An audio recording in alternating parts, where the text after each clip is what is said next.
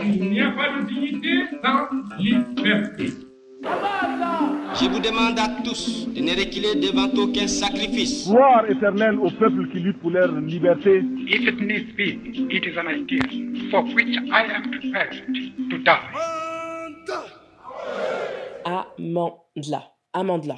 Amandla, le podcast, c'est l'histoire du continent africain, l'histoire de l'Europe, leur histoire commune. Amandla, c'est votre histoire, à tous. Que vous soyez né en Afrique ou en Europe, que vous soyez d'ici ou d'ailleurs, que vous écoutiez là-bas ou plus loin. L'important, c'est la lumière, de comprendre, parce que le savoir, c'est le pouvoir. Est-ce que vous vous êtes déjà demandé pourquoi les frontières des pays d'Afrique semblaient avoir été tracées à la règle? Pourquoi le français est l'une des rares langues à être parlée sur tous les continents? La signification que peuvent avoir les coiffures des femmes africaines? Bienvenue sur Amanda. Dans notre monde contemporain, il est fréquent d'associer le métissage uniquement à l'être humain d'une part, et plus précisément à deux individus qui auraient des carnations différentes. Or, le métissage concerne aussi bien les êtres humains que la faune ou bien la flore, et lorsqu'il s'agit d'êtres humains, le métissage concernera aussi bien des personnes avec des origines ethniques différentes que des religions ou des langages différents. Et ce n'est que le début, car ce terme est bien plus complexe socialement et historiquement qu'il n'y paraît. Je m'appelle Franck, j'ai 11 ans et je ne trouve pas juste qu'il y ait du racisme dans mon école et qu'on me, traite de Blanche-Neige, de négro et d'arabe. Il y a des, je sais pas, des élèves de quatrième, surtout de quatrième, euh, ceux qui sont pas dans ma cour, qui me traitent d'arabe. Enfin, pourtant j'en suis pas un. Mais... Enfin, je leur ai expliqué que je n'étais pas un arabe, que j'étais français. Ça ne fait rien. Qu'est-ce que tu leur as expliqué? Ben, que ma mère était blanche et que mon père était de noir. Donc, euh, mon, et que mon père était guadeloupéen et ma mère française, donc j'étais français. Comme la Guadeloupe est un département d'outre-mer. Selon les définitions du Larousse ou encore du Robert au milieu du siècle dernier, le métissage correspondait à un être humain qui était à 50% d'une origine ethnique et à 50% d'une autre. On entend alors qu'un individu né par exemple d'un père blanc et d'une mère noire est métisse. D'ailleurs, le terme de mulâtre, étymologiquement le mulet, soit un accouplement naturel entre une jument et un âne, correspond à une naissance issue de cette union.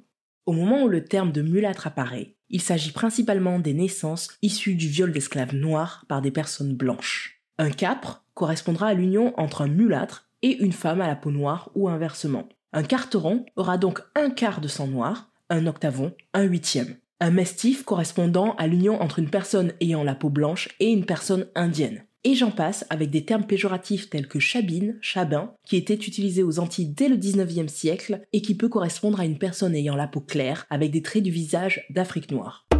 D'ailleurs, le célèbre Alexandre Dumas, qui n'est autre que l'auteur des Trois Mousquetaires, était le petit-fils d'une esclave noire de Saint-Domingue et d'un marquis blanc. Il est ce que l'on appelle un carteron, élevé par ses grands-parents maternels. Toutefois, cela ne tient pas du tout compte de la complexité du métissage avec les origines diverses des ascendants. Ces termes peuvent avoir une connotation négative du fait de leurs origines historiques, entre autres pendant la traite des esclaves où la dénomination participait à créer une hiérarchie sociale. Ce n'est pas pour rien que certains de ces termes renvoient à une connotation péjorative que l'on pouvait associer aux animaux, une manière d'accentuer la déshumanisation de ces individus. Ainsi, plus un individu était considéré comme blanc, et plus il pouvait potentiellement bénéficier de privilèges. Le terme portugais de blanqueamiento, utilisé notamment au Brésil, ou en anglais whitening, correspondent à cet héritage colonial vers une supposée pureté du sang. Encore aujourd'hui, au Brésil, les questions autour du métissage restent très présentes. En 2017, certaines universités ont mis en place un système de sélection via des quotas qui permettent notamment de tenir compte des phénotypes des étudiants potentiels avec une volonté d'une meilleure intégration des étudiants considérés comme noirs et qui en demeurent fortement absents pour diverses raisons socio-économiques.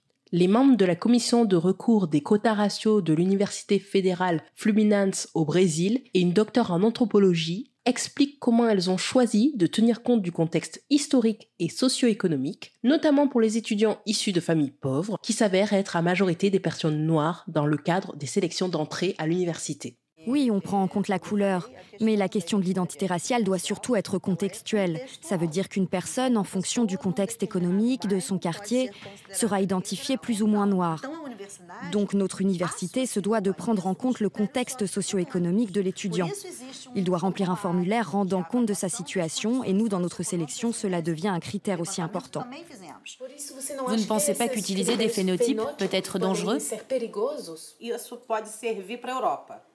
Dangereux, ça peut l'être dans d'autres contextes, comme en Europe par exemple mais pas ici. Parce qu'ici, on ne réussira pas à diminuer les inégalités sociales sans prendre en compte le fait que le Brésil a vécu 400 ans d'esclavagisme. Et que l'on parle ici de gens qui ont toujours été en bas de la pyramide sociale. Et qu'on a toujours nié leur humanité.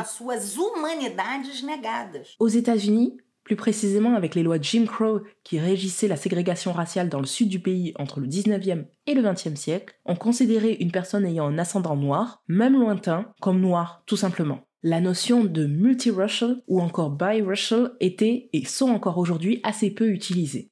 Barack Obama, l'ancien président des États-Unis, est considéré et se considère lui-même comme noir. Il est issu de l'union entre sa mère américaine blanche et son père kényan noir. La règle à l'origine de ce point de vue est connue sous le nom de One Drop Rule, la règle de la goutte unique dans le sud esclavagiste, ou bien la règle de l'ancêtre noir, ou encore la règle de l'hypodescendance. Cette rigueur peut paraître paradoxale aujourd'hui, mais cette règle correspond aussi à une manière d'embrasser sa négritude selon l'acception d'Aimé Césaire. La manière de considérer le métissage aujourd'hui tient compte de cette histoire coloniale où le sang considéré comme pur était celui d'une personne blanche qui s'unissait avec une personne ayant une couleur de peau différente. Cela crée donc une stigmatisation avec cette notion de sang mêlé et également un concept de race, concept qui est sociologique et non biologique entre les êtres humains. Jean-Luc Bognol, professeur émérite d'anthropologie à l'université d'Aix-Marseille, explique comment le métissage a pu être l'une des traces de la suprématie blanche à une époque où le métissage n'était pas un choix pour les personnes conduites en esclavage. Il faut dire que le métissage, il relevait euh, beaucoup de la domination masculine, puisque finalement le métissage était issu de la rencontre entre l'homme blanc et la femme noire, alors que l'inverse, la rencontre de la femme blanche et de l'homme noir, était largement impensable. Donc cela reflétait une dissymétrie sexuelle fondamentale, euh, dans la mesure où l'homme blanc pouvait euh, en quelque sorte diffuser euh, sa semence dans l'ensemble du corps social, alimentant par là le mouvement du métissage, alors que la femme blanche, elle, devait se préserver et elle était garante de la préservation de la lignée. Le langage est la trace de cette appropriation, tant pour les personnes qui se considéreront comme blanches que celles qui se considèrent comme métisses, afrodescendantes, et bien entendu pour toutes les formes de métissage au-delà du continent africain. Limiter la notion de métissage au fait d'être à moitié noir, à moitié blanc, c'est rendre simpliste une notion complexe qui concerne en réalité un imaginaire associé à des colons, à des personnes conduites en esclavage, à une soumission, à la déportation. Être métisse, ce n'est pas être moitié-moitié, mais bien être multiple. Plus que la couleur de peau, est-ce que ce n'est pas une culture, une histoire, des expériences communes, l'invisible autant que le visible qui va faire que l'on va se ressembler ou au contraire se différencier J'espère que cet épisode vous a plu. Vous pouvez me suivre sur Instagram, at Podcast, tout attaché, et commenter l'épisode. N'hésitez pas à parler de ce podcast autour de vous et à laisser un commentaire 5 étoiles. Je vous remercie de m'avoir écouté et à bientôt pour un nouvel épisode d'Amandla.